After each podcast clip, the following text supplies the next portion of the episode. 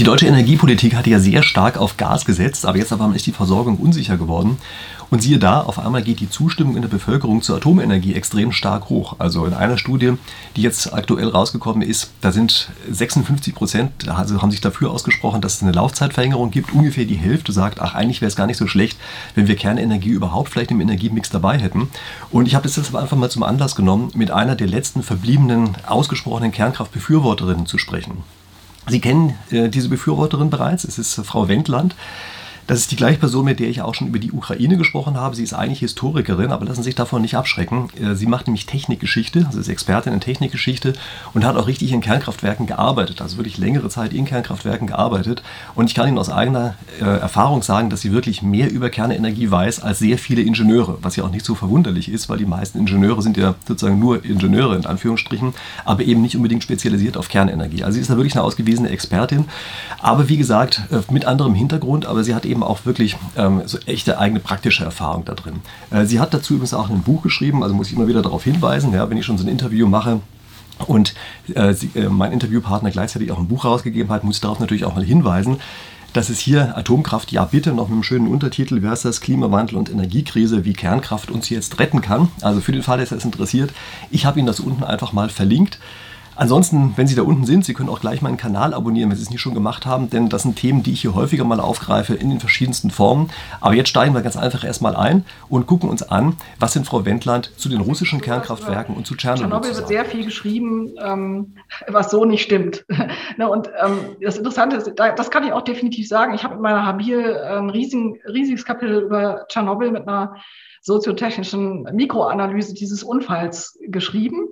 Und äh, ich habe ganz, ganz basal einfach, ich bin nur wirklich nochmal alle Quellen, die es gibt über diesen Unfall abgeklappert. Und es ist doch ganz erstaunlich, dass, ähm, dass es da äh, bestimmte Dinge gibt, die im Westen als sehr gravierend äh, wahrgenommen wurden. Zum Beispiel die Behauptung, äh, ja, die Betriebsmannschaft hätte ja Sicherheitssysteme abgeschaltet. Und in Wirklichkeit sind ganz andere Probleme unfallursächlich gewesen, nämlich de facto, also ich will, will jetzt gar nicht mich darüber sehr verbreiten, aber die ganz, ganz ähm, elementare ähm, Root Cause dieses Unfalls war tatsächlich eine Fehlauslegung dieses Reaktors, also eine äh, reaktorphysikalische Fehlauslegung im Sinne einer stark destabilisierenden Auslegung. Und äh, zweitens hat dieser Reaktor ein fehlerhaft ausgelegtes Abschaltsystem. Und das sind die technischen Hauptursachen dieses Unfalls und dann gibt es noch unfallermöglichende Handlungen des Personals, das stimmt, aber die fanden im damaligen Zusammenhang tatsächlich teilweise in Grauzonen des Regelwerks und in Grauzonen des Betriebshandbuches statt. Das heißt, die Mannschaft hat im Grunde in, im Nichtbewusstsein der Regelübertretung sozusagen gehandelt und sie hat auch vor allen Dingen, weil sie von Informationsflüssen über destabiles Verhalten dieses Reaktortyps abgeschnitten war, weil diese Informationen in dem System schlicht nicht weitergegeben wurden, ähm, auch nicht gewusst, wo sie die Anlage reinfährt sozusagen. Ne? Und das sind halt Faktoren, äh, da kann man sagen, das war typisch für die sowjetische Kerntechnik. Ne? Also das war diese ganz stark noch ähm, auf Geheimhaltung beruhte, diese kompartmentalisierte Art und Weise mit Wissen umzugehen. Im Grunde, ähm, niemand darf mehr wissen, als für seine eigene Arbeit unbedingt nötig ist. Und dann wurde halt tatsächlich manches Wissen, was eigentlich hätte da unten am Schichtleitertisch halt landen müssen, wurde halt nicht weitergegeben.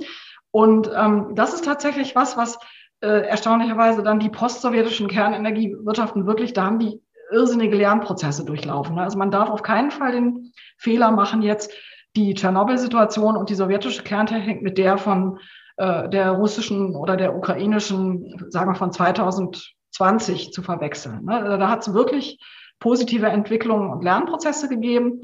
Aber, und da kommen wir halt wieder zu der Frage, ist denn so ein Lernprozess möglich, wenn die Umgebungsstruktur eine autoritäre Diktatur ist. Ne? Also kann zum Beispiel jemand in einem Kernkraftwerk, auch der Leiter eines Kernkraftwerks, hingehen und sagen, wir haben hier dieses oder jenes Problem und das beruht auf irgendwelchen entweder was weiß ich Fertigungsfehlern oder äh, es wurden grobe Fehler bei in der Betriebsschicht gemacht und wir müssen dieses Problem bearbeiten kann so jemand frei über Fehler diskutieren und sie abstellen in einer freien und selbstkritischen äh, Diskussion, wenn er umgeben ist von einem autoritären System, in dem Kritik nicht erwünscht ist. Ne? Das ist die Kernfrage der kerntechnischen Sicherheit.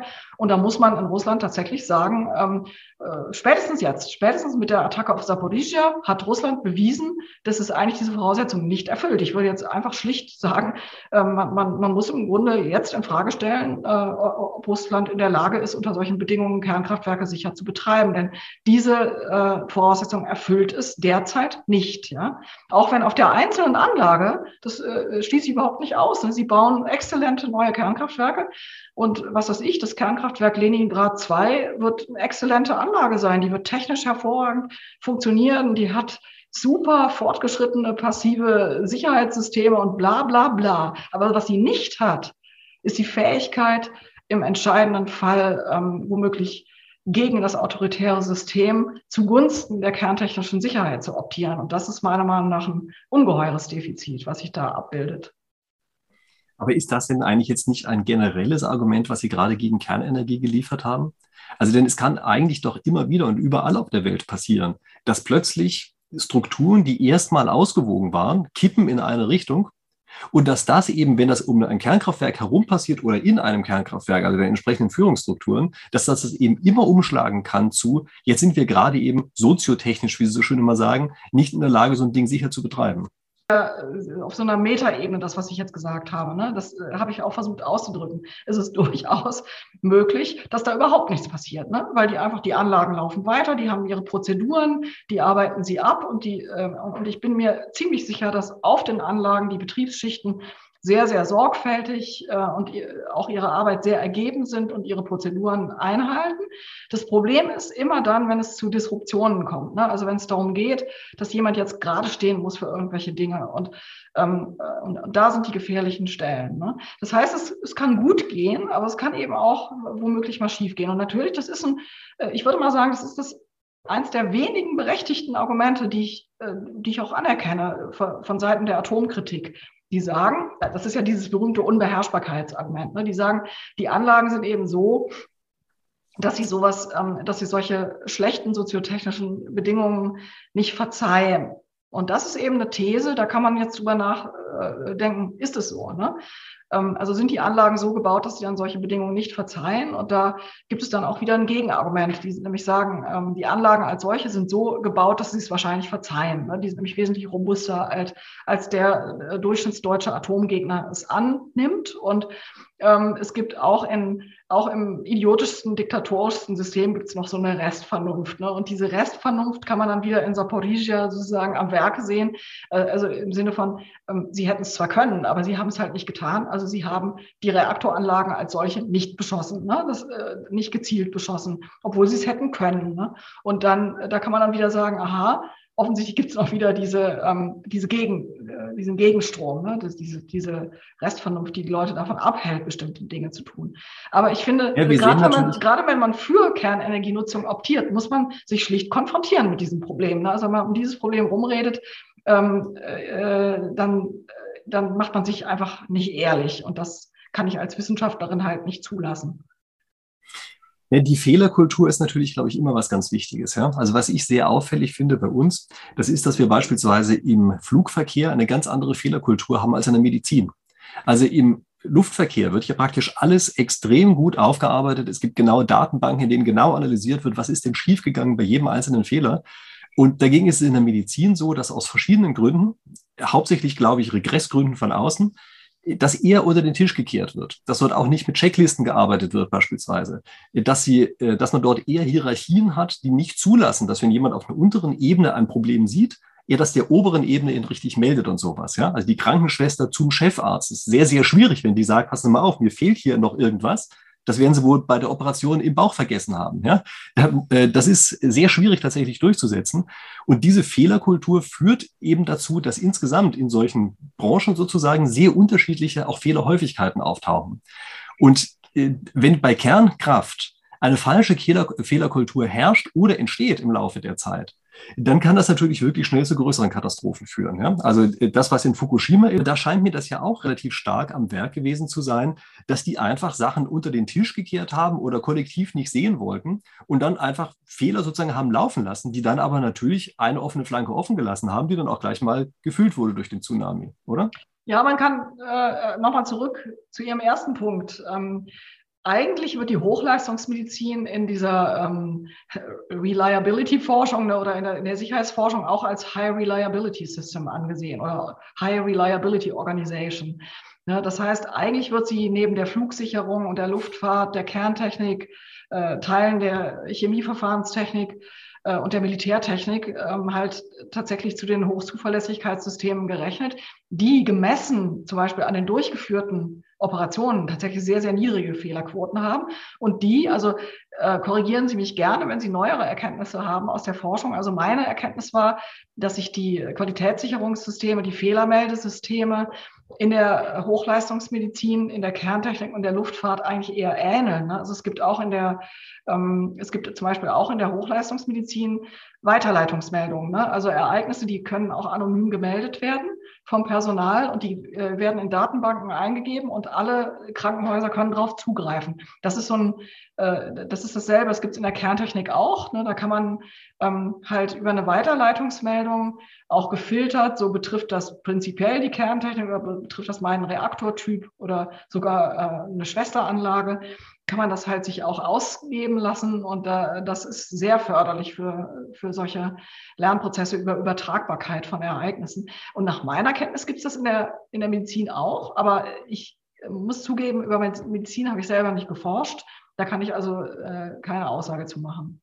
Ja, habe ich auch nicht drüber geforscht. Äh, das sind einfach Sachen, die ich tatsächlich auch gelesen habe, aber ich habe es auch nie wirklich systematisch verfolgt. Also ich müsste mir das einfach mal ansehen. Ich meine, Risikomanagement in verschiedenen Bereichen ist ja immer ein mhm. interessantes Thema. Ja. Also ich denke, ich werde mir das am besten, würde ich auch nochmal ansehen, gleich mal einen mentalen Vermerk gemacht. Ja.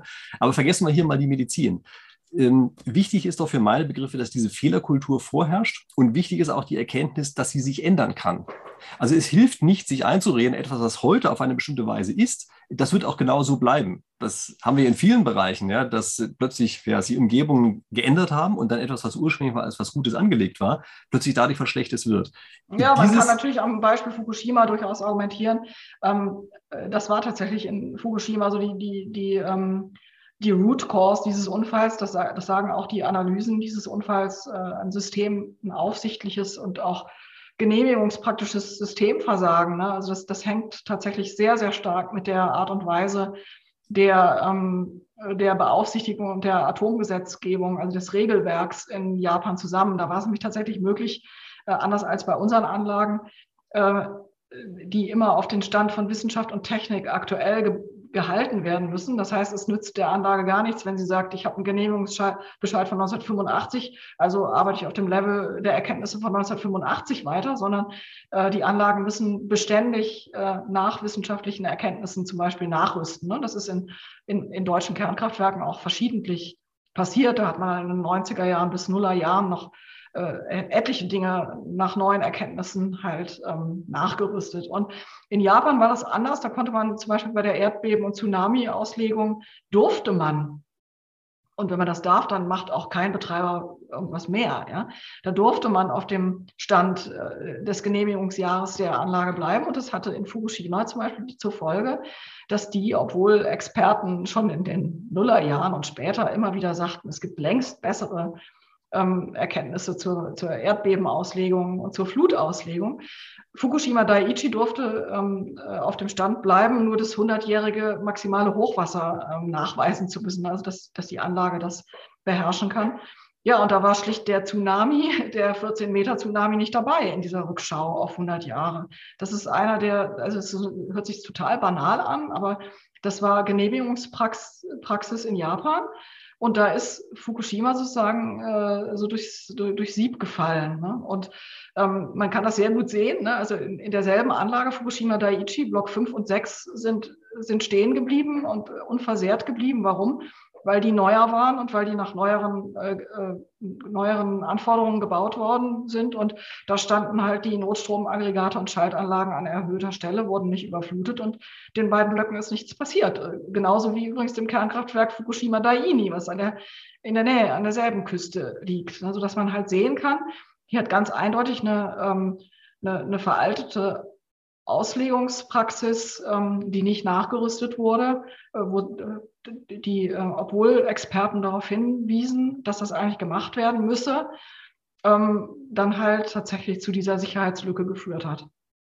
Ja, ich meine, jetzt haben wir natürlich den unangenehmen Fall, dass in beiden Fällen, in denen wir sozusagen richtige Reaktorprobleme hatten, dass es in beiden Fällen ein Konstruktionsfehler war. Ja? Also von Tschernobyl haben Sie das gerade gesagt, ja, Fukushima offenbar auch. Ähm, das ist natürlich dann schon ein Problem. Ja? Also vielleicht ist die Kernenergie einfach zu früh eingesetzt worden. Also inzwischen kommt mir das fast so vor, nachdem wir jetzt so drüber sprechen, dass wenn die Kernenergie, sagen wir mal, 20 Jahre später angefangen hätte, das richtig zu nutzen, man dann vielleicht solche Dinge besser im Griff gehabt hätte und vielleicht auch wirklich sicherer gewesen wäre. Was ist ja, denn von der Experten, dass wir zu früh angefangen viele, haben? Es gibt tatsächlich viele Fachleute, die sagen, äh, die prognostizieren, es wird in Zukunft weniger. Also es wird, es wird weniger nochmal Tschernobyls und Fukushimas geben. Das betrifft halt die Generation 2, äh, die, ähm, die mit der Zeit abgelöst wird. Und neuere Anlagen haben tatsächlich diese Probleme nicht. Ne? Also es ist auch eine meiner zentralen Behauptungen. Hätte in Fukushima an dieser selben Stelle ISA 2 nach deutschem Genehmigungsrecht gestanden, dann wäre, wäre Fukushima da nicht passiert. Ne? Weil dann hätte die Behörde der Anlage gesagt, hört mal Leute, hier in, in Deutschland ist das so, ne? die müssen das 10.000-jährige Hochwasser ähm, nachweisen, dass sie das abreiten können. Und dann wäre dieser 15 Meter Tsunami halt in der Rechnung gewesen. Und dann hätte die Behörde gesagt, Leute, ihr müsst halt die Flutmauer, äh, und auch wenn das nur einmal in 1000 Jahren stattfindet, ihr müsst die Flutschutzmauer so hoch bauen. Dann wäre das teuer geworden, aber sie hätten es gemacht. Ne? Und dann wäre, dann wäre die Welle gar nicht auf der Anlage angekommen. Und dann gibt es auch viele in deutschen Kernkraftwerken auch vielerlei andere Vorkehrungen. Also zum Beispiel äh, werden Sie kein deutsches Kernkraftwerk finden, ähm, wo, wo vitale Schaltanlagen oder die Notstromdiesel im, im, im Tiefgeschoss stehen. Ne? Das, das war ja ein, das, das ist das, was letzten Endes Fukushima ausgeknockt hat, ne? dass die äh, tatsächlich da äh, sämtliche vitale Systeme abgesoffen sind bei denen. Und das wäre bei uns schon gar nicht möglich gewesen, weil wir schon allein dessen, weil, weil, weil bei uns zwei Notstromsysteme sind, von denen eins verbunkert ist in einem Notstandsgebäude. Und das ist wirklich absolut flutsicher. Und dann noch viele, viele andere Vorkehrungen, wo, wo, man im Grunde so sagen kann, wenn man sich das vorstellt, äh, so ein Pfad, ne, den so eine Anlage geht mit so Knotenpunkten, wo sie immer einen Weg Richtung Unfall nehmen kann und einen Weg in die sichere Richtung. Äh, also praktisch wie so ein, wie so ein Entscheidungsbaum ne, äh, aus, der, aus der Entscheidungstheorie. Dann kann man da de facto sagen, wenn jetzt ISA 2 und Fukushima Daiichi diesen Weg langlaufen, dann hat halt Fukushima immer den, an den Knotenpunkten Ja oder Nein den Weg in, den, in die unsichere Seite gewählt und ISA 2 hätte den Weg in die sichere Hälfte gewählt, ne, weil, weil es so ausgelegt war, wie es ausgelegt ist. Und das sind dann halt schon recht äh, erdrückende Beweislagen. Ne? Das, das führte eben auch zu dem Punkt, ja, warum hat äh, eigentlich äh, die Bundeskanzlerin damals halt schlicht diese Tatsachen nicht zur Kenntnis genommen, die ihnen ja ihre eigene Reaktorsicherheitskommission zur Kenntnis gegeben hat? Ja, warum nicht? Weil sie nämlich schon vorher entschieden hatte, ähm, äh, in, so einer, in so einer Kurzschlussreaktion und dann nicht mehr zurück konnte, ne? also sich dann nicht mehr getraut hat, zurückzurudern. Ja gut, das waren ja sicherlich auch nochmal ganz andere Aspekte. Ja? Das war, glaube ich, auch zum großen Teil einfach wahltaktisch damals ähm, und war halt einfach bequem in dem einen Augenblick. Ja. Und da sie aber die Fürsprecherin für Kernenergie war, hatte sie natürlich auch leichte Karten, plötzlich das zurückzunehmen. Da war natürlich das Thema weg vom Tisch. Ja.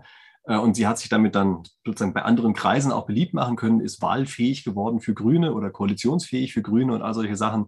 Das werden sicherlich die wichtigeren Aspekte gewesen sein als die adäquate Energieversorgung Deutschlands. Ja. Ähm, gut.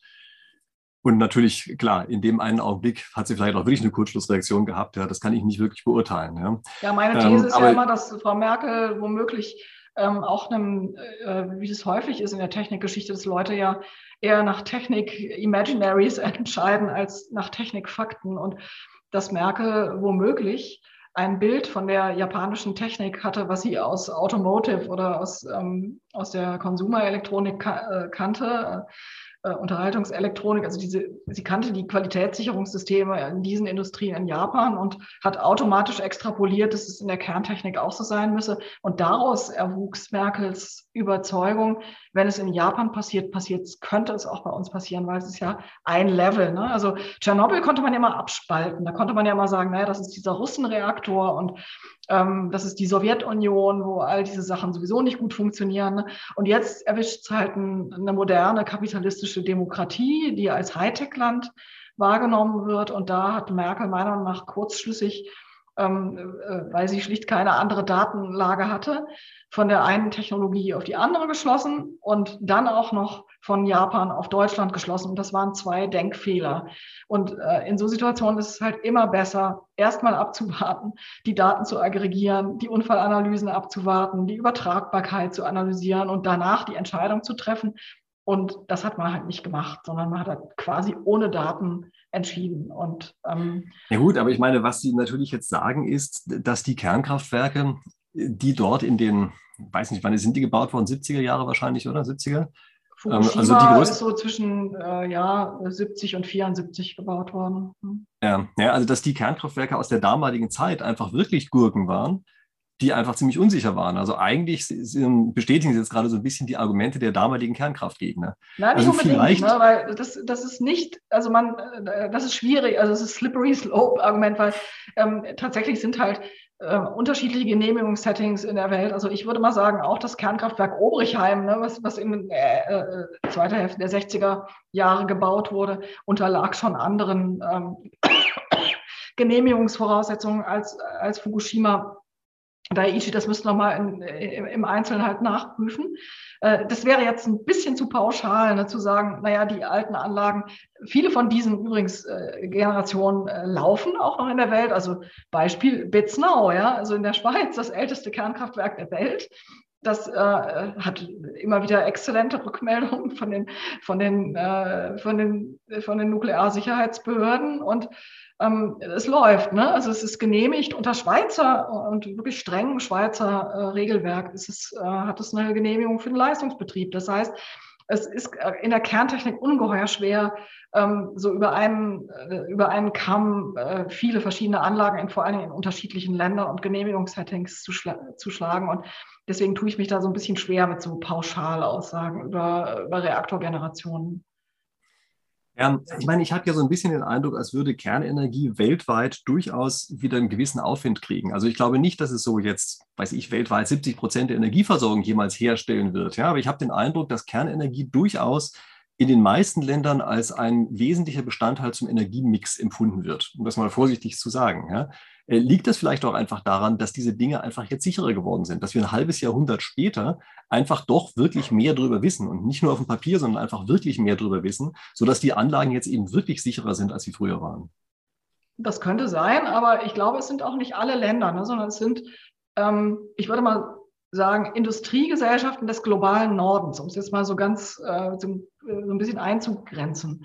Für die ist es tatsächlich eine Option, weil die haben die Skills und die haben die Ressourcen dafür, denn äh, Kern, eine, eine, eine, Kernenergiewirtschaft anzuleiern, das ist enorm aufwendig. Ne? Also Polen zum Beispiel möchte jetzt einsteigen, die werden sehen, wie aufwendig das ist, äh, die, oder die wissen, wie aufwendig das ist.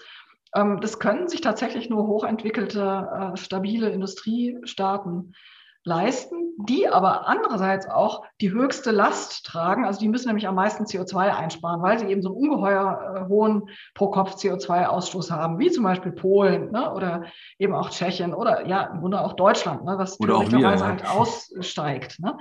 Ähm, das heißt, eigentlich ist die Kernenergie für einen bestimmten Typus von Ländern ein sehr gutes Klimaschutzinstrument, während andere Länder, ähm, es ist total denkbar, dass die völlig ohne Kernenergie auskommen, weil die nämlich entweder durch ihre Naturgegebenheiten für Erneuerbare tatsächlich prädestiniert sind. Ne? Also Wüstenstaaten können, da würde ich Herrn Quaschning zum Beispiel recht geben, ne? also in einem Wüstenstaat mit einer relativ geringen Bevölkerung und nicht ungeheuer viel Industrie, kann man ohne Probleme Sonnenkraftwerke so organisieren, dass dann äh, die, die Nacht dann tatsächlich mit Batteriespeichern oder eben mit, mit, mit Wasserstoffwirtschaft, äh, mit, mit ähm, ähm, also wasserstoffbasierten grünen Gasrückverstromung dann halt überbrückt wird. Ne? Das ist völlig denkbar. Nur, das ist eben unter diesen geografischen Bedingungen ist das denkbar. Oder es gibt halt andere Länder, die ungeheure Wasserkraftressourcen haben. Und die, wenn die das noch ein bisschen gut kombinieren mit Solarenergie und Windkraft, dann sind die de facto fast auf 100 Prozent erneuerbar. Das ist denkbar. Ne? Nur es ist halt der Fehlschluss, die unserer erneuerbaren Energien äh, Fans, dass sie sehr häufig äh, sich auf Studien beziehen, die dann halt mit Texas operieren oder mit den Vereinigten Arabischen Emiraten und anderen Beispielen, wo es wirklich exzellent funktioniert. Ähm, und dann auf Deutschland extrapolieren und sagen, wir müssen das auch so machen. Ne? Also auch 100 Prozent und bitteschön auch gerade die beiden erneuerbaren Formen, die nur ausgerechnet auch noch wetterabhängig sind, nämlich halt Solar und Wind, die sollen die Standbeine sein. Und das ist natürlich dann in einem Land wie Deutschland mit, seinen, mit seinen äh, Wetter- und äh, Geografiebegebenheiten eine ganz andere Hausnummer als in anderen Ländern. Gut, das ist klar, ja. Wenn man in einem Land lebt, in dem praktisch jeden Tag verlässlich gleich lang die Sonne scheint, also man ist äquatornah, man hat keine unterschiedlichen Jahreszeiten, man hat praktisch nie bedeckten Himmel und so, dann ist klar, dann braucht man keine Kernenergie, ja, sondern nimmt man natürlich Solarkraft, ja. Ähm, oder wenn man, weiß ich, an der Stelle ist, wo man haufenweise äh, Wasser zur Verfügung hat, dann ist auch klar, dass das sicherlich der bessere Weg ist, als sich jetzt ein Kernkraftwerk hinzustellen. Ja, ich denke, das ist vollkommen evident. Ähm, und also ich bin da natürlich bei Ihnen. Ja, das ist natürlich auch so eine Sache, wo man herkommt. Ja, irgendwie sozusagen rein emotional ähm, war ich eher auf der Seite von Kernenergie. Ja, und ich sehe, dass die bei uns halt auch einfach eklatante Vorteile hat. Ja, weil nämlich immer dann, wenn die anderen nichts liefern, er sie halt relativ gut mit dazu steuern kann. Aber damit sind wir im Grunde genommen jetzt bei einer anderen Frage, nämlich warum eigentlich nicht nur das eine oder nur das andere? Also wenn Kernenergie gut ist, könnte man ja erstmal argumentieren und sagen, dann lassen wir das andere doch ganz weg. Und warum äh, ist es eigentlich bei, auch bei Ihnen im Szenario nicht so, dass Sie sagen, ja, dann machen wir alles mit Kernenergie, so wie es vielleicht auch früher mal geplant oder gedacht hätte, sondern warum machen wir denn diesen Mix? Woran liegt denn das eigentlich? Ja, das, äh, das hat im Wesentlichen zwei Gründe. Also wir wissen eigentlich aus Erfahrung, dass so Puritaner-Lösungen, also 100%-Lösungen in der Regel nicht so äh, nicht so richtig krisenfest sind. Ne? Was wir übrigens jetzt sehen, und wir haben, wir haben ja im derzeitigen Energiemix noch nicht mal die Puritaner-Lösung, sondern wir sind jetzt schon dabei zu scheitern, einen 50 Prozent russischen Anteil an unserer Erdgasversorgung klein zu kriegen. Ne? Da, da, also wir sind nicht mal auf irgendwie 100 Prozent, sondern nur auf 50 und trotzdem stellt uns das vor fast unüberwindliche Schwierigkeiten. Und schon allein aus diesem Grunde ist es klug, ein Energiesystem diversitär aufzubauen. Das ist übrigens auch ein Sicherheitsprinzip in der, in der Kerntechnik, nebenbei gesagt. Ne? Also ähm, Trennung und Diversität. Und der, äh, ein, das ist der erste Grund. Und der zweite Grund ist natürlich, also ich würde sagen, sobald, solange man äh, tatsächlich Atomabfälle jetzt entlagern muss, sollte man tatsächlich Kernenergie genau bis zu dem Zeitpunkt und genau in dem Maße betreiben, die man notwendig braucht, aber auch nicht darüber hinaus. Ne? Weil man sich tatsächlich mit den Atomabfällen, wenn man nicht wenn man nicht, was ja technisch möglich, aber sehr, sehr teuer wäre, wenn man nicht den Weg geht und sagt, man äh, macht es über, äh, über Wiederaufarbeitung und Mehrfachverwendung und äh, Transmutation irgendwann. Ne? Das ja, sind ja Optionen, die technisch gesehen möglich sind, die aber ungeheuer teuer sind und deswegen werden sie nicht gemacht. Ne? Und deswegen ist halt die, die, die Endlagerung die Option.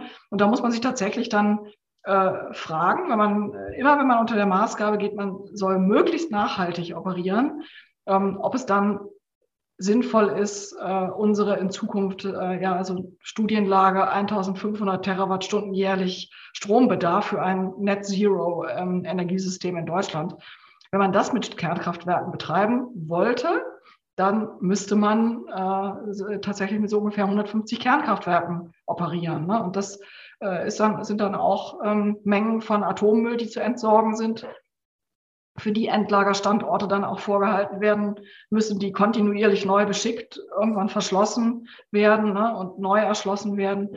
Äh, da muss man sich überlegen, ob man das möchte. Ne? Das ist dann eine gesellschaftliche Entscheidung technisch möglich ist das. Ne? Also man kann sagen, wir bauen jetzt an zehn, äh, wir bauen jetzt an, was weiß ich, an 20 Standorten so viele Anlagen da so. Na, dann bauen wir halt da so sechs Blöcke nebeneinander, so in Saporizia. Ja, das ist technisch ist es genauso möglich wie ein 100 Prozent erneuerbaren System. Man muss halt nur überlegen, ähm, wie, se wie sehen da die Kollateralkosten aus. Und das ist dann eine Frage der Gesellschaft, die das dann verhandelt. Wie schlimm sind denn diese Endlagergeschichten eigentlich? Also das ist ja eigentlich, also zumindest von den klassischen Kernkraftgegnern ist das hier immer das Hauptargument. Ja? Die sagen, neben den Sicherheitsgeschichten ist ja die, die Abfälle, sind ja immer das, was die Leute am meisten belastet. Wie schlimm ist denn das? Also in meinen Augen ist das ein kann man fast sagen, kulturell produziert überhöhtes Problem. Ne? Im Augenblick, wenn man sich diesen Atommüll in seiner Materialität mal anguckt, also damit ist jetzt meistens, also wenn äh, davon die Rede ist, ist meistens der, der hochaktive Müll gemeint. Ne? Also praktisch die Brennelemente, die wir aus dem Reaktorkern holen und die halt äh, seit 2005 eben nicht mehr nach La Hague oder nach Sellafield gehen und nicht mehr wieder aufgearbeitet werden dürfen, sondern die direkt entgelagert werden müssen. Darum geht's. Und wenn man die sich jetzt erstmal anguckt, vom Volumen her, ist es erstaunlich wenig. Ne? Also das, das hat, wenn man das im Vergleich stellt zu den Emissionen, zum Beispiel zu den Tonnen von Emissionen von Kohlekraftwerken oder auch zu den zu dem äh, hochtoxischen Chemiemüllaufkommen, was unsere Industrie beständig produziert und für, für das es schon Endlager gibt dann ist ehrlich gesagt, was die Kerntechnik produziert, ist einfach, das ist um Größenordnung kleiner. Es ist eine extrem kompakte Form von Abfall und das bedeutet auch,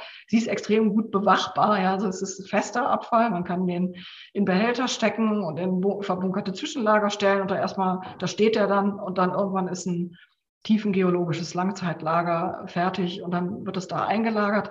Das heißt, äh, äh volumenmäßig ist es im Vergleich zu anderen Müllformen äh, tatsächlich ein relativ kompaktes und handhabbares Problem.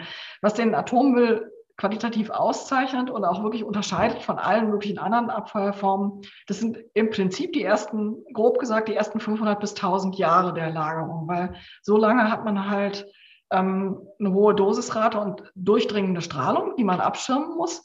Und man hat infolge dieser ähm, hohen Zerfallsrate eben auch eine beträchtliche Wärmeentwicklung. Das heißt, da muss ein Endlager halt bestimmte äh, Anforderungen erfüllen, die man nicht braucht bei zum Beispiel bei Chemiemüllendlagern, die keine Wärme entwickeln. Und dann hört es aber auch schon auf. Ne? Das heißt, es ist einfach wichtig, das dann in Beziehung zu setzen zu dem, äh, wovon immer geredet wird. Ne? Dieser Müll sei eine Million oder Millionen von Jahren extrem, also exzeptionell anders als alle anderen Müll. Und das stimmt tatsächlich nicht. Ne? Also der, das Hauptproblem des Atommülls ist ähm, also wirklich immer nur aus Sicht der Endlagerung und der Endlagertechnik, ne? nicht aus Sicht eines Menschenlebens.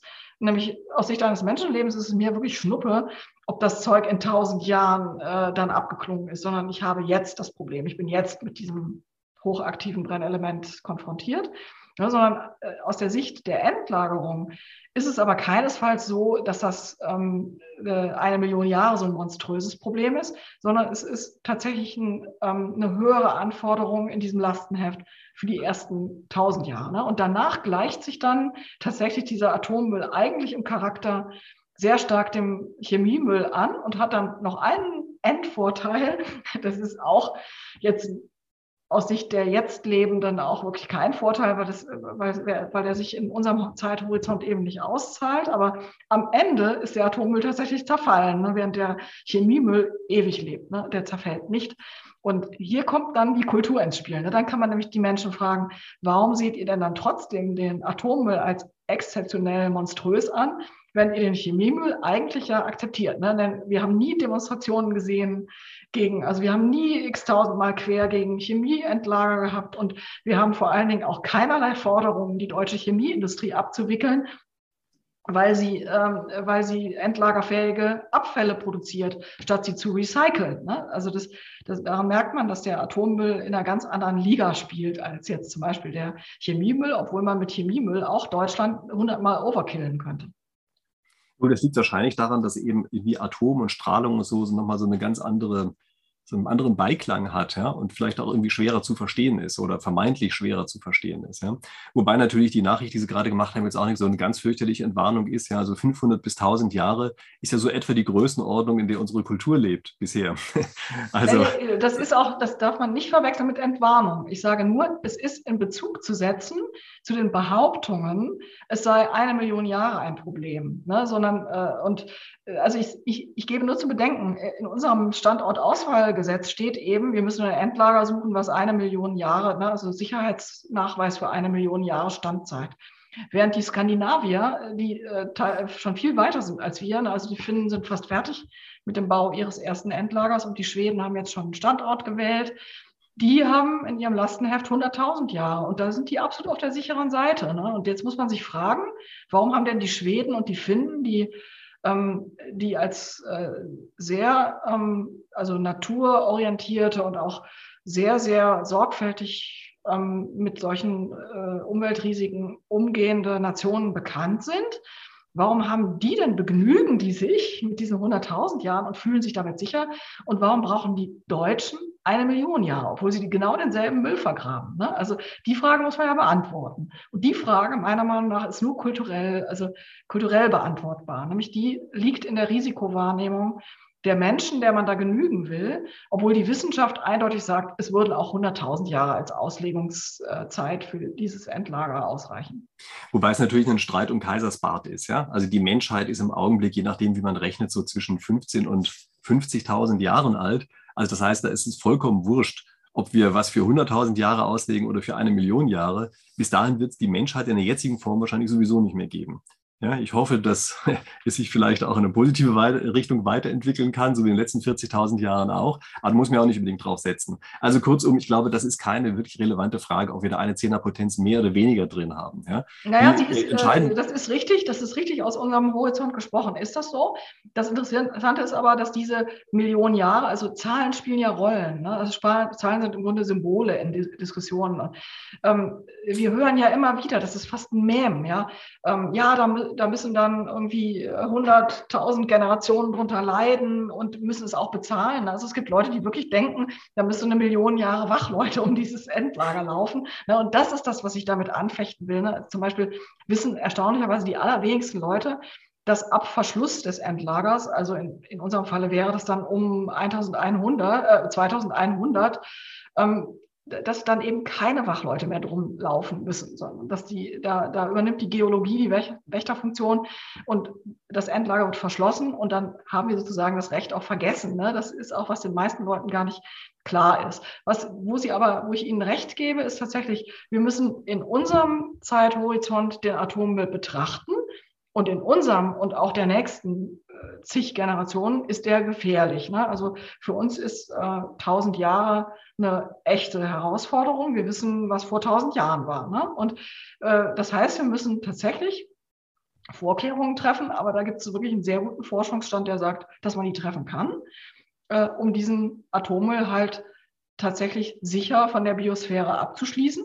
Und diese Maßnahmen gibt es. Und dann ist die, äh, die maximal erwartbare äh, Dosisbelastung für die Menschen, die über diesem Endlager leben, dann halt wirklich im Bereich von Bruchteilen der natürlichen äh, Dosis, also die sie aus natürlicher Strahlung bekommen und also aus, aus natürlichen Quellen. Die Strahlung ist, ist, ist ähnlich. Und äh, da, da kann man tatsächlich diese Aussage machen, ne, dass wir einen Forschungsstand haben, der uns das bestätigt. Wir haben Technologien, die sind machbar, die sind implementierbar. Das äh, zeigen die Finnen gerade, dass es machbar ist. Und dann können wir das auch machen. Und es ist nicht gefährlicher im Vergleich zu anderen toxischen Abfällen, mit denen wir halt auch alltäglich umgehen, weil sie sind, äh, sind Resultate unserer Industriegesellschaft. Das ist tatsächlich der Punkt, ne? also den, den man sich klar machen sollte. Das, das sind Folgen äh, unseres, Handeln, äh, unseres Handelns in Industriegesellschaften. Und dann muss man halt sehr sauber begründen, warum denn der Chemiemüll jetzt kein Problem sein soll oder jedenfalls die Leute nicht besonders aufregt. Der Atommüll aber doch, obwohl er von der äh, reinen Toxizität her, ne, also von der reinen Bedrohungslage im Hier und Jetzt, wie gesagt, ist dieser Chemiemüll ähnlich gefährlich. Ne? Das, wenn man den ausbringen würde in die, in, die, in die Biosphäre, also diese Tonnen an Arsen und anderen äh, giftigen Stoffen, die da in Herfer-Neurode eingelagert werden, dann sind wir da äh, letzten Endes, äh, da kann man auch die gesamte deutsche Bevölkerung mehrmals mit umbringen. Ne? Und spätestens da sind wir dann bei der Frage, warum wird dann trotzdem werden diese unterschiedlichen Formen von Abfall so unterschiedlich wahrgenommen. Okay, also das heißt, dieser Sonderstatus sozusagen von dem Atommüll, von dem sagen Sie, der ist nicht gegeben. Ja? Also gefährlich ist das Zeug, aber es gibt andere Sachen, die wir eben sozusagen auch kulturell akzeptieren, die genauso gefährlich sind. Und deshalb ist da einfach nicht dieser Sonderstatus da. Ja, also ja, das kann natürlich gut sein. Das würde ich so sagen. Ja, sehr gut. Das ist natürlich ein Argument. Ja. Ähm, was man sich jetzt nochmal angucken sollte, ist, wie gut arbeiten denn eigentlich diese ähm, also Kernkraftwerke zusammen mit erneuerbaren Energien. Passen die eigentlich zusammen oder passen die nicht zusammen? Also ich habe das in der Diskussion oft so wahrgenommen, dass gesagt wird, die passen eigentlich überhaupt ganz und gar nicht zusammen. Äh, die stören sich sozusagen gegenseitig. Ja? Also da gibt es immer diese Metapher, der böse Atomstrom verstopft die Netze, äh, was ich schon selbst sehr schräg finde. Ja? Aber vielleicht können Sie dazu einfach mal Stellung nehmen.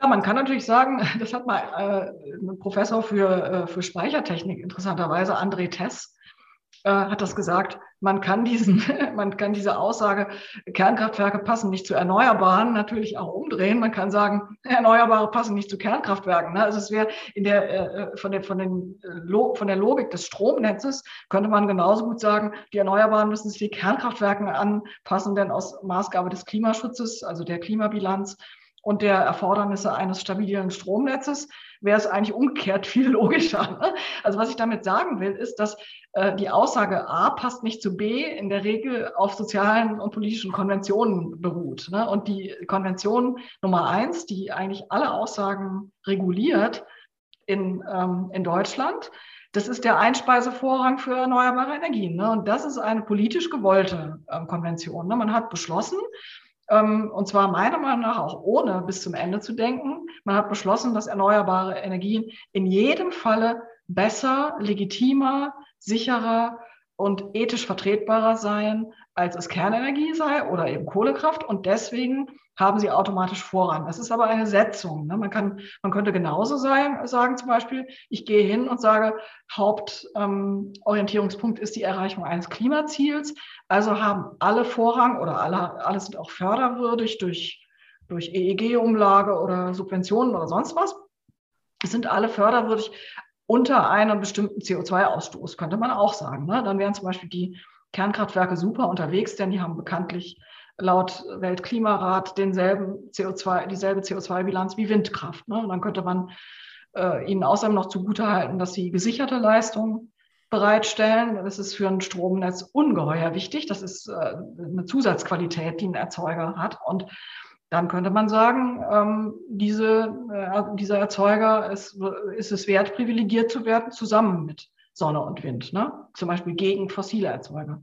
Das könnte man sagen, es ist eine reine politische äh, Selbstfestlegung, die eine Gesellschaft irgendwann entscheidet. Sie ist aber nicht ableitbar aus der ähm, Klimaschutzqualität des Erzeugers und nicht ableitbar aus seiner Funktion im Netz, ne? weil im Endeffekt ist das Interesse des Verbundnetz, ähm, also des Lastverteilers, sagen wir so, ist schlicht die Spannungs- und Frequenzhaltung. Und der guckt sich an, wie erreiche ich die ähm, auf die möglichst günstigste Art und Weise. Und da gibt es doch einige Erkenntnisse darüber, dass je mehr erneuerbare Netz sind, diese Aufgabe desto komplizierter, äh, entsprechend auch teurer wird. Und äh, so gesehen ist es, ist es kein Naturgesetz. Das, das muss man halt wirklich äh, feststellen. Es ist kein Naturgesetz, dass Erneuerbare Vorrang haben sollen, sondern es ist halt eine, ähm, eine Konvention. Also ich muss ganz ehrlich sagen, dass ich eigentlich immer das Gefühl hatte, dass gerade Kernenergie und Erneuerbare relativ gut zusammenarbeiten, weil nämlich Erneuerbare ja immer etwas brauchen, was auch die Netze stabilisiert.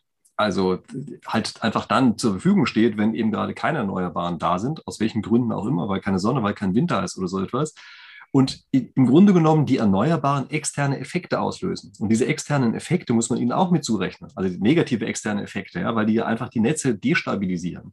Und äh, Kernenergie stabilisiert es halt.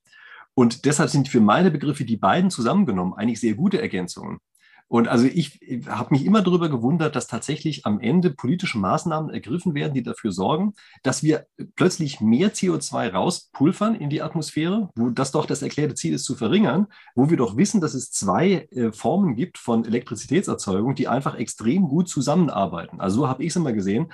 Und natürlich, wie Sie sagen, das mit dem Vorrang, das ist natürlich in der Tat einfach eine rein wenn man so will, juristische, ökonomische Entscheidung. Ja, das könnte man, also man kann ja auch das Auktionsverfahren einfach komplett ändern. Ja, da werde ich bestimmt ja auch nochmal ein Video machen zu diesen Auktionsverfahren, die eigentlich dahinter stehen, ja, die vielleicht im Augenblick auch nicht optimal sind, weil die eben zu wenig auf die Bereitschaft mit abzielen. Aber wie gesagt, das ist nochmal ein ganz eigenes Thema. Ja, ja da, also stimme ich Ihnen, da stimme ich Ihnen zu. Ne? Also das, äh, das, was ich jetzt eben genannt habe, die Frage, was passt zu was? Ne? Dass, dass das eine Konvention ist, ist eine Sache. Wenn Sie mich jetzt nach der reinen Technik fragen, also zum Beispiel wie passen sich eigentlich Kernkraftwerke ein in so ein, in so ein System? Ne? Können die das? Da würde ich Ihnen zustimmen. Ich halte das auch, das habe ich auch in meinem Buch geschrieben. Also ich halte ähm, Kernenergie für einen eigentlich ziemlich gut funktionierenden Partner von Erneuerbaren. Sobald man nämlich von dieser fixen Idee abkommt, dass unbedingt in jedem Falle immer die Erneuerbaren Vorrang äh, bei der Einspeisung in einen bestimmten Leitungsabschnitt haben müssen. Ne? Man könnte nämlich genauso gut sagen, die Kernenergie ähm, ist eine CO2-arme ähm, Form der Versorgungssicherheit und der Netzstabilisierung.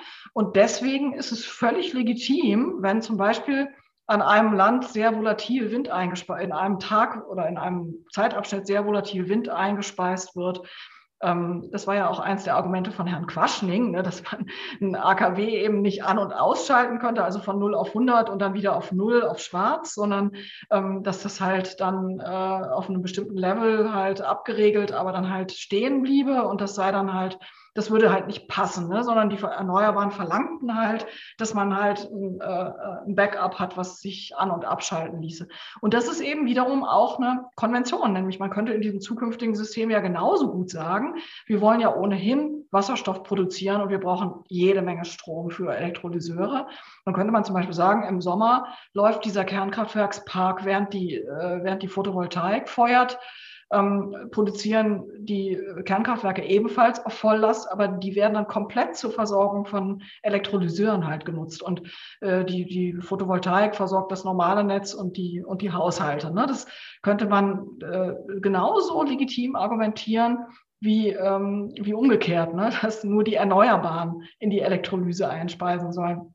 Das heißt, was ich damit sagen will, aus dem reinen Charakter des Erzeugers ableitbar ist es schon mal gar nicht, sondern das ist immer nur ableitbar, wenn man a priori schon eine Voraussage getroffen hat und die heißt, ich habe ein Bild einer zukünftigen Gesellschaft und ich möchte, dass in dieser Gesellschaft nur diese oder jenige Form von von Stromerzeugung eine Rolle spielen. Ne? Und da, dann tatsächlich, dann mache ich diese Setzung, dann hat die Kernenergie deswegen keinen Platz mehr, weil ich stelle mir die ideale Gesellschaft als von 100 Prozent erneuerbaren Energien bestromt vor und dann hat not, logischerweise die Kernenergie da keinen Platz mehr drin in diesem System. Das ist aber eine Setzung, ne? die hat nichts zu tun mit, wie organisiere ich eine Stromerzeugung am besten und am schnellsten, am stabilsten, dass sie auf Net Zero kommt. Und es gibt etliche Studien, die Herr Quaschning zum Beispiel nie nennt, die zum Beispiel ähm, sagen, dass ein Mixsystem, ne, also ein komplementäres nuklear erneuerbares System, am Ende des Tages, also auf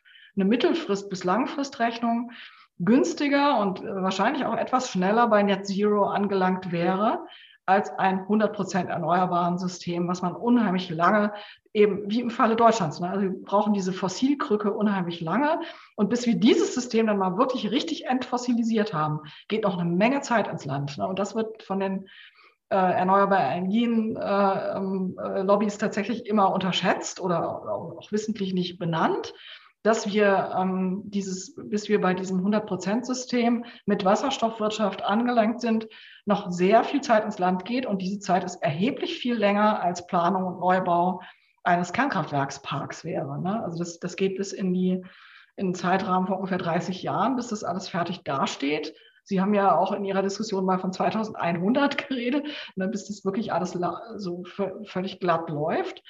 Und wenn man sich halt diese Zeithorizonte ehrlich anguckt, äh, ist erstmal kein Anlass anzunehmen, dass man nicht auch einen Kernkraftwerkspark in 15 bis 20 Jahren hochziehen könnte, der dann ungefähr, was weiß ich, 30 bis 40 Prozent Rückgrat diesen Erneuerbaren halt ähm, gewährleistet. Und auf diesem Sockel baut man dann die Erneuerbaren auf. Das ist genauso denkbar. Ja gut, das machen auch Klar, Studien. da braucht man ja keine großen Studien, glaube ich, um sich zu überlegen, dass man natürlich weniger CO2 ausstößt, wenn man statt Kohlekraftwerke Kernenergie einsetzt. Also das ist ja vollkommen offensichtlich. Und dass wir Zeit brauchen, also auch lange Zeit vermutlich, bis das durch Erneuerbare komplett abgedeckt werden kann. Ich glaube, das bestreitet ja auch keiner so ganz richtig. Also da habe ich noch nie verstanden, warum für diese Übergangszeit, über die wir uns ja alle einig sind, warum in dieser Übergangszeit nicht die Kernenergie den Vorrang vor anderen fossilen Energieträgern haben soll. Also dieses, dieses Argument hat mir noch keiner klar machen können, es sei denn natürlich, er glaubt nicht daran, dass CO2 ein Problem ist. Ja? Nein, es gibt Aber, die Gruppe, es gibt eine Gruppe, die tatsächlich kategorisch äh, Kernenergie ablehnt, weil sie tatsächlich Angst vor ihr hat. Ne? Also es, ich nehme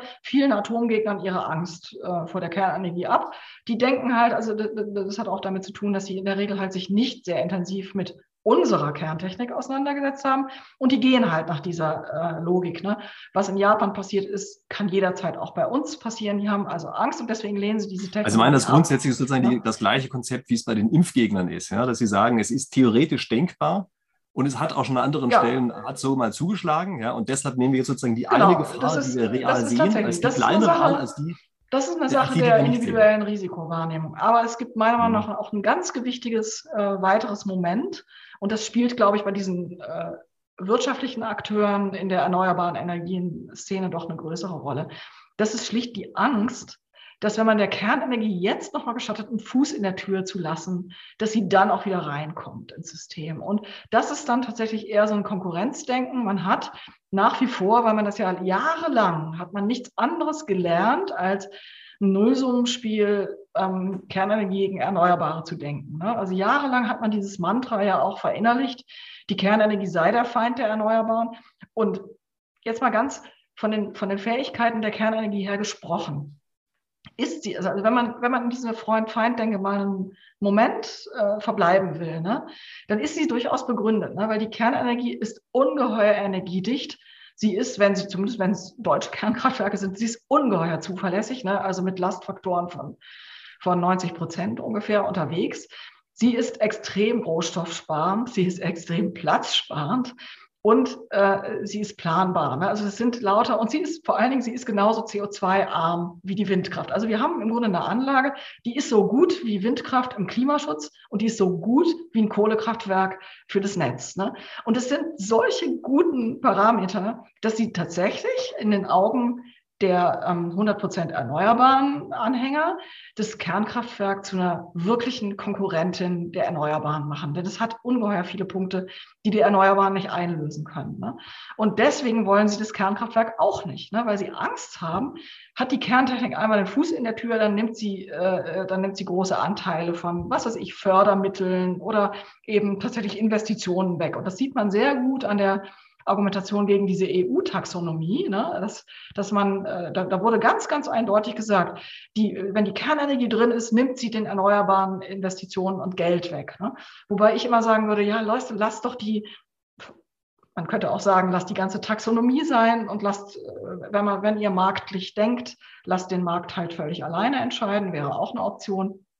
Aber da ist es voll durchgeknallt. Also haben sie sich im Grunde selbst entlarvt ne, mit dem Widerstand gegen diese Taxonomie und zumal noch mit dem äh, Widerstand, der lauter ausgesprochen wurde gegen die Kerntechnik in der Taxonomie als gegen das Gas. Ne? Also sie haben zwar auch so ein paar äh, sozusagen pflichtschuldige ähm, Attacken aufs Gas gefahren, aber es war auch zu sehen, am lautesten protestierte man in Deutschland gegen äh, die Kernenergie in der Taxonomie. Und das hat genau diesen Grund. Man hat Angst vor dieser Konkurrentin, anstatt einfach mal versuchen, das völlig anders zu denken, dieses ganze System, und zu sagen, äh, wieso, wieso soll das eigentlich eine Konkurrentin sein? Das kann doch ein Komplementär sein. Also selbst, wenn wir mal uns anschauen, welche Strommengen wir im Jahr 2050 erzeugen müssen, um dieses Net Zero, diese Wirtschaft äh, zu erreichen, wenn wir ein Industrieland bleiben wollen, dann müssen wir selbst, wenn wir jetzt hingehen und den meinem Vorschlag folgen und sagen, wir bauen einfach 40 neue Kernkraftwerke und der Rest ist erneuerbar.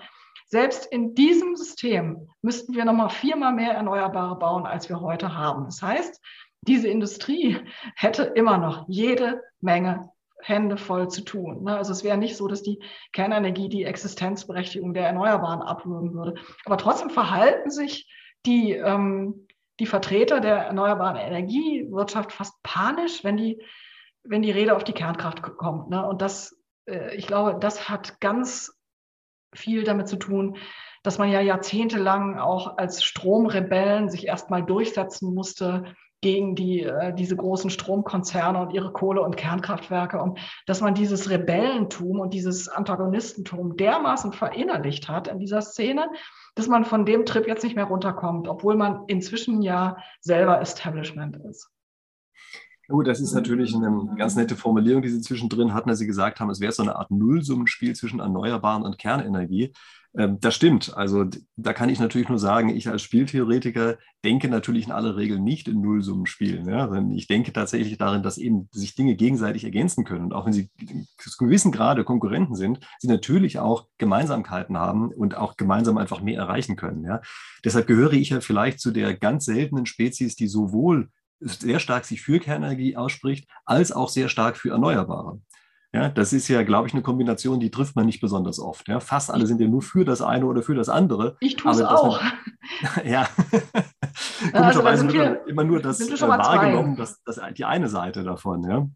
Das Problem naja. ist einfach, dass die, dass die, Renewable, die Renewables äh, das nicht würdigen, sondern die verwechseln dann immer, wenn man dann sagt, ich habe aber Kritikpunkte gegenüber dem, den erneuerbaren Energien die haben inhärente Schwächen und die können wir nur ausgleichen, zum Beispiel mit Kernenergie. Da fangen die dann an, unheimlich sensibel zu reagieren und sagen die immer gleich, man würde die Erneuerbaren schlecht reden. Das habe ich hundertmal gehört. Du redest die ja schlecht und du postest dauernd irgendwelche Sachen über wie schlecht äh, die CO2-Bilanz Deutschlands heute mal wieder aussieht, sage ich ja, natürlich poste ich das ja, weil sie schlecht ist. Ja, Leute, nehmt es einfach zur Kenntnis, sie ist beschissen. Ja, nach 20 Jahren Energiewende erwarte ich eigentlich was anderes als diese wirklich beschissene CO2-Bilanz, die selbst, also selbst am schlechtesten Tag von Frankreich, wo die Hälfte von deren AKWs wegen irgendwelcher Reparaturen stillsteht, sind die immer noch dreimal besser als wir. Das muss euch doch verdammt nochmal zu denken geben. Ne? Und das ist halt das Problem in dieser Diskussion. Wir müssen im Grunde lernen, ähm, völlig neu über Kernenergie und Erneuerbare gemeinsam zu diskutieren. Und ich suche immer noch nach einer Plattform, wo man das könnte. Ne? Also eigentlich wäre die Agora Energiewende der Punkt, der Ort, wo sowas diskutiert werden müsste. Und es geht nicht, weil die Kernenergie tabu ist ne, weil die Protagonisten das auch äh, total ablehnen. Ne? Und das ist die große Tragik, weil ich glaube, wir würden wesentlich weiter, wir wären schon viel weiter, hätten wir diese Diskussion spätestens 2015 nach der Unterzeichnung des Klimaabkommens geführt wo schon absehbar war, dass es ungeheuer schwierig wird, mit Atomausstieg diese Klimaziele zu erreichen. Spätestens da hätte man sich an einen großen runden Tisch setzen sollen. Stromkonzerne, erneuerbare Energienbefürworter, Kernenergiebefürworter und eine große so einen riesen Ratschlag veranstalten, wie man Klimaziele erreicht und ob man nicht vielleicht von diesem Atomausstieg doch absieht. Ne? Und, und, und Gut, das ist natürlich das Tragische. Ja? Ne? Also das empfinde ich schon im Augenblick als was ganz Übles, dass eigentlich diejenigen, denen es am wichtigsten ist, dass wir CO2-arm werden in unserer Stromerzeugung, dass das diejenigen sind, die im Augenblick dafür sorgen, dass wir über eine viel längere Zeit hinweg eben doch sehr viel CO2 rausblasen. Ja, ich weiß nicht, äh, wie das wirklich kommt, dass es am Ende so ist. Also die Erklärungen, die Sie eben gegeben haben, sind eigentlich für meine Begriffe sehr plausibel. Ähm, aber das ist eine Sache, die mir nicht in den Kopf rein will, dass man da wirklich sozusagen sehenden Auges etwas macht, was einfach schlecht ist. Ja? Dass man auch die ganze Zeit sagt, äh, weiß ich, die Generation aus den 80ern, die hätten ja alle nichts gemacht und so. Das ist ja Blödsinn. In mhm. der Generation war man einfach überzeugt, dass Kernenergie die Lösung ist. Und wir sehen ja in Frankreich, es ist ja zum Teil auch eine Lösung. Vielleicht keine perfekte und sie hat jede Menge Probleme, aber sie ist natürlich für dieses eine Problem, ist sie natürlich erstmal eine Lösung. Ja? Und ähm, also klar, also wenn wir da in irgendeiner Weise zu einem besseren Energiemix kommen und vielleicht, sagen wir mal, mit Hilfe von Kernenergie auch weniger CO2 rauspulvern, das wäre mir schon ganz recht. Ja? Mir wäre ähm, auch okay. recht, äh, mir wäre auch recht, wenn diese Diskussion endlich mal sozusagen in beide Richtungen geführt wurde. Ich habe nämlich festgestellt, und ich bin jetzt ja wirklich gestellt in diesen Diskussionen, ich habe festgestellt, dass von den Befürwortern von Kernenergie, da gibt es niemanden, der ein 100% Kernenergiesystem befürwortet. Die wollen dann eher noch Kohlekraftwerke auch im System haben. Ne? Also Kernenergie und Kohle, wie das bei Kohl war in den 80ern, das finden die dann gut. Aber gucken wir uns mal die vernünftigen Nukis an. Von denen behauptet keiner, ähm, Erneuerbare hätten kein Existenzrecht. Eigentlich jeder von denen, das sind ja auch sehr viele Ingenieure dabei, die sagen, es gibt Formen von Erneuerbaren, die unheimlich gut funktionieren und die man deswegen auch ähm, bedenkenlos betreiben sollte und die man auch fördern sollte und ausbauen sollte. Während auf der anderen Seite in der Renewables Bubble, ne, zum Beispiel auf Twitter, es kaum jemanden gibt, der sich traut, auch wenn sie es immer wieder sagen, ja, wir sind ja nicht gegen Laufzeitverlängerung, aber dann sage ich immer, ja, aber warum habt ihr eigentlich, warum habe ich von, äh, von maßgeblichen Protagonisten der erneuerbaren Energien eigentlich nie irgendeine öffentliche Aussage gegen diese äh, zu schnelle Abschaltung der deutschen Kernkraftwerke gesehen. Warum? Ja, und dann kommt als Argument nie ein technisches oder wissenschaftliches Argument, sondern ja, da seid ihr dran schuld, weil ihr, äh, deine Artikel sind mal von Eike äh, abgedruckt worden oder der und der hat mal mit der AfD an einem Tisch gesessen. Ne? Also auf dem Niveau wird da diskutiert. Und da frage ich mich immer, Leute, seid ihr euch des Ernstes der Lage, den ihr ständig selber beschwört, eigentlich bewusst? Seid ihr euch bewusst dessen, was ihr da tut? Ihr spaltet gerade eine Community, die eigentlich dasselbe will, die will CO2-arme Technologien. Und anstatt den wirklichen Gegner zu bekämpfen, nämlich diese Fossilstrukturen, äh, behagt ihr die Kernenergie. Ne? Und zwar mit, mit Werbe und mit Emotionen. Und vor allen Dingen nicht nur die Kernenergie, sondern auch ihre Protagonisten. Da kann ich ja jetzt inzwischen echt ein Lied von singen, wie, also mit wie harten Bandagen da gekämpft wird. Und das ist jammerschade, ne? weil wir, wir könnten uns jede Menge blöder Umwege jetzt ersparen, wenn wir einfach mal zu bestimmten Erkenntnissen kommen. Und ich muss jetzt wirklich sagen, also unser, unser neues, äh, unsere neue Regierung nennt ja jetzt das Wirtschaftsministerium BMWK, ne? also das K steht für Klima. Und ich habe der, derzeit das, den Eindruck, dieses Ministerium steht eher für Kohle. Ne? Also die sind eher bereit, noch wieder die Kohlekraftwerke nochmal hochzufahren oder aus der Reserve zu holen nochmal neu anzuschmeißen, als bitte jetzt einfach mal über diese sechs betriebsfähigen Kernkraftwerke nachzudenken. Und das ist doch ein totales Armutszeugnis für eine Regierung, die sich Klimaregierung nennt. Ne? Und dann behaupten sie halt, ja, mit ihrem Osterpaket für Erneuerbare sei halt äh, jetzt der ganz große Durchbruch getan und da, da seien halt die Kernkraftwerke quantité negligible. Ja, aber es hat einen wesentlichen Fehler in dieser Rechnung.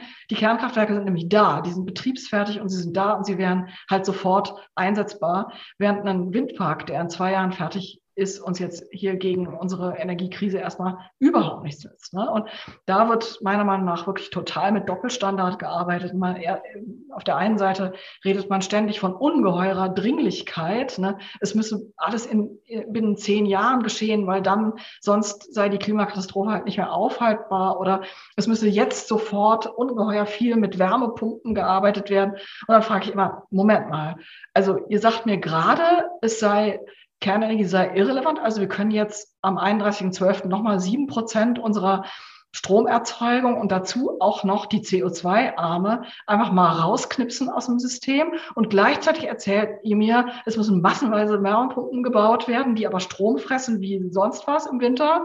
Und ihr braucht dann diesen Strom aber doch nicht. Aber gleichzeitig braucht ihr ungeheuer viel erneuerbaren Strom. Also die, die, die, die Logik erschließt sich mir überhaupt nicht mehr in dieser Argumentation. Da frage ich mich immer, haltet ihr uns eigentlich für doof? Also ne, das, das macht mich dann auch irgendwann mal als, äh, als Wissenschaftlerin, die auch mal ein bisschen rechnet, macht mich das irgendwie wütend. Ne? Also ich fühle mich für, für dumm verkauft von der Regierung. Und ähm, abgesehen davon, dass tatsächlich die, die Argumente gegen die Laufzeitverlängerung sehr fadenscheinig sind und äh, auch völlig nicht auf der Höhe der Technik und nicht mal auf der Höhe des kerntechnischen Regelwerks. Ne? Also man, man, man sieht mit großem Erstaunen, dass die Protagonisten da, die, die Fachleute in, in unserem Bundesumweltministerium, die da dem dem sogenannten Klimaministerium zugearbeitet haben mit ihrem Prüf, mit ihrem, mit ihrem Prüfvermerk, äh, offensichtlich noch nicht mal über elementare Gegebenheiten des kerntechnischen Regelwerks unterrichtet waren. Und das lässt schon sehr tief blicken. Ne? Also da sieht man einfach die Folgen von irgendwie ja 20 Jahre lang äh, Anti-Atom Ideologie im Bundesumweltministerium, die machen sich dann irgendwann bemerkbar, auch in wirklich absoluten, äh, offensichtlich Lücken, auch in der, in der Fachkunde dieser Leute. Das ist meiner Meinung nach schon fast gefährlich. Ja, die haben immerhin die, die ja. haben immerhin die Oberaufsicht über unsere Atomaufsichten, diese Leute. Ne? Also das, das ist, äh, für mich ist das erschreckend, ne? was da teilweise in, in unseren Behörden auch, ne? also wenn man sich anguckt, das Bundesamt für Sicherheit der nuklearen Entsorgung, an dessen Spitze sitzt ein äh, ausgebildeter Stadtplaner, Herr König, der äh, der keine Gelegenheit auslässt, Interviews zu geben oder Artikel zu schreiben, in denen er die Kernenergie als Hochrisikotechnologie bezeichnet und inzwischen auch als Bedrohungsenergie. Ja, also er ist sich nicht zu blöd, solche Mems in die Gegend zu blasen. Ja, und der Mann steht unserer Nuklearsicherheitsbehörde vor. Ja, also weder hat er eigentlich eine adäquate Ausbildung, noch hat er eine adäquate ähm, Sichtweise auf die Kerntechnik, nämlich die wissenschaftliche Evidenz sagt eben das Gegenteil. Ne? Die, die wissenschaftliche Evidenz sagt, Leute, das ist eine Niedrigrisikotechnologie und er wird, er wird in keiner Statistik das Gegenteil nachweisen können. Und ich halte sowas für wirklich inzwischen hochgefährlich. Ne? Also dass man, dass man tatsächlich äh, in unseren Behörden äh, letztendlich so einen Geist einziehen lässt, der der dezidiert gegenwissenschaftlich argumentiert. Ne? Und äh, das, das würde man beim Klimaschutz würde man äh, höchsten Alarm schlagen, wenn Leute an der Spitze der damit befassten Behörden äh, stünden, die zum Beispiel den, ja, den Klimawandel leugnen würden. Ja?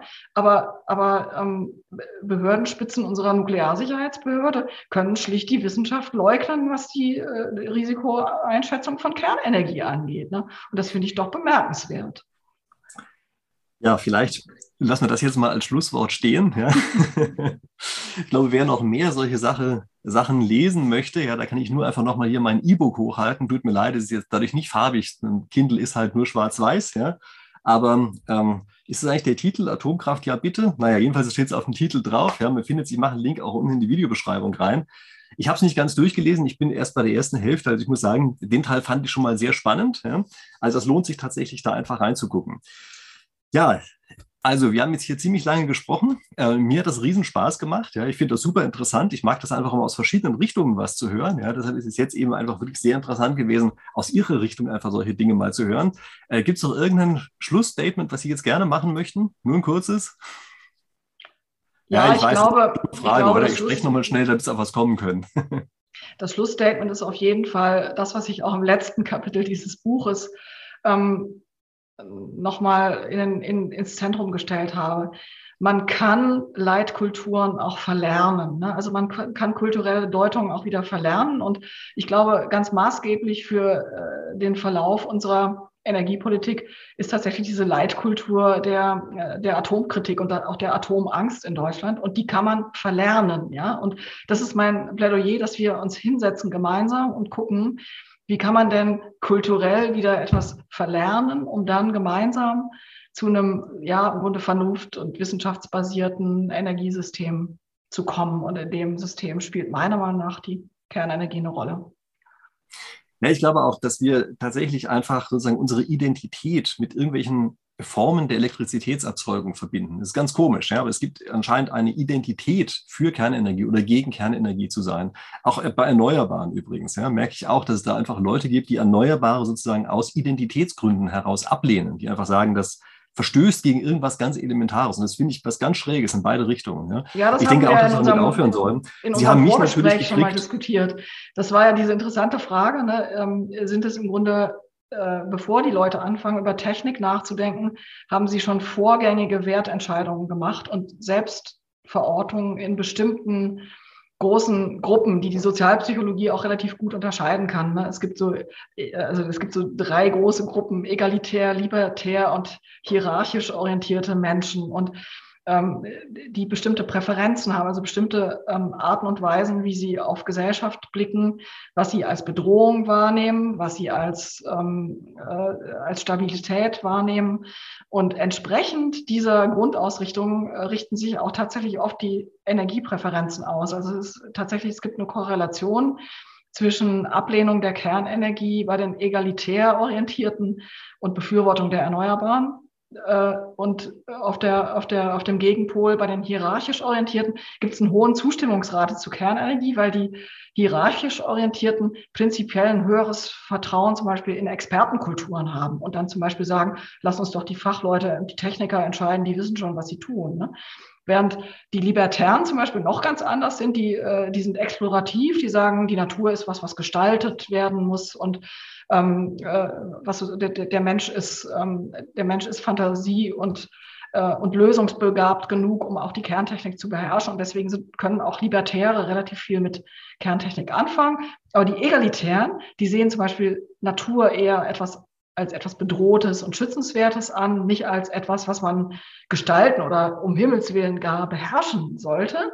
Und die tendieren auch eher dazu, dann die Kerntechnik als Bedrohung wahrzunehmen, obwohl sie es halt, wie ich schon gesagt habe, von der reinen Evidenz her ist sie tatsächlich eine sehr, sehr kleine Bedrohung, aber sie wird dann als sehr, sehr große Bedrohung wahrgenommen. Und es wäre schon ungeheuer viel getan, wenn die Leute sich lernen würden, sich selber zu hinterfragen und sich zu fragen, warum bin ich eigentlich gegen Kernenergie? Ne?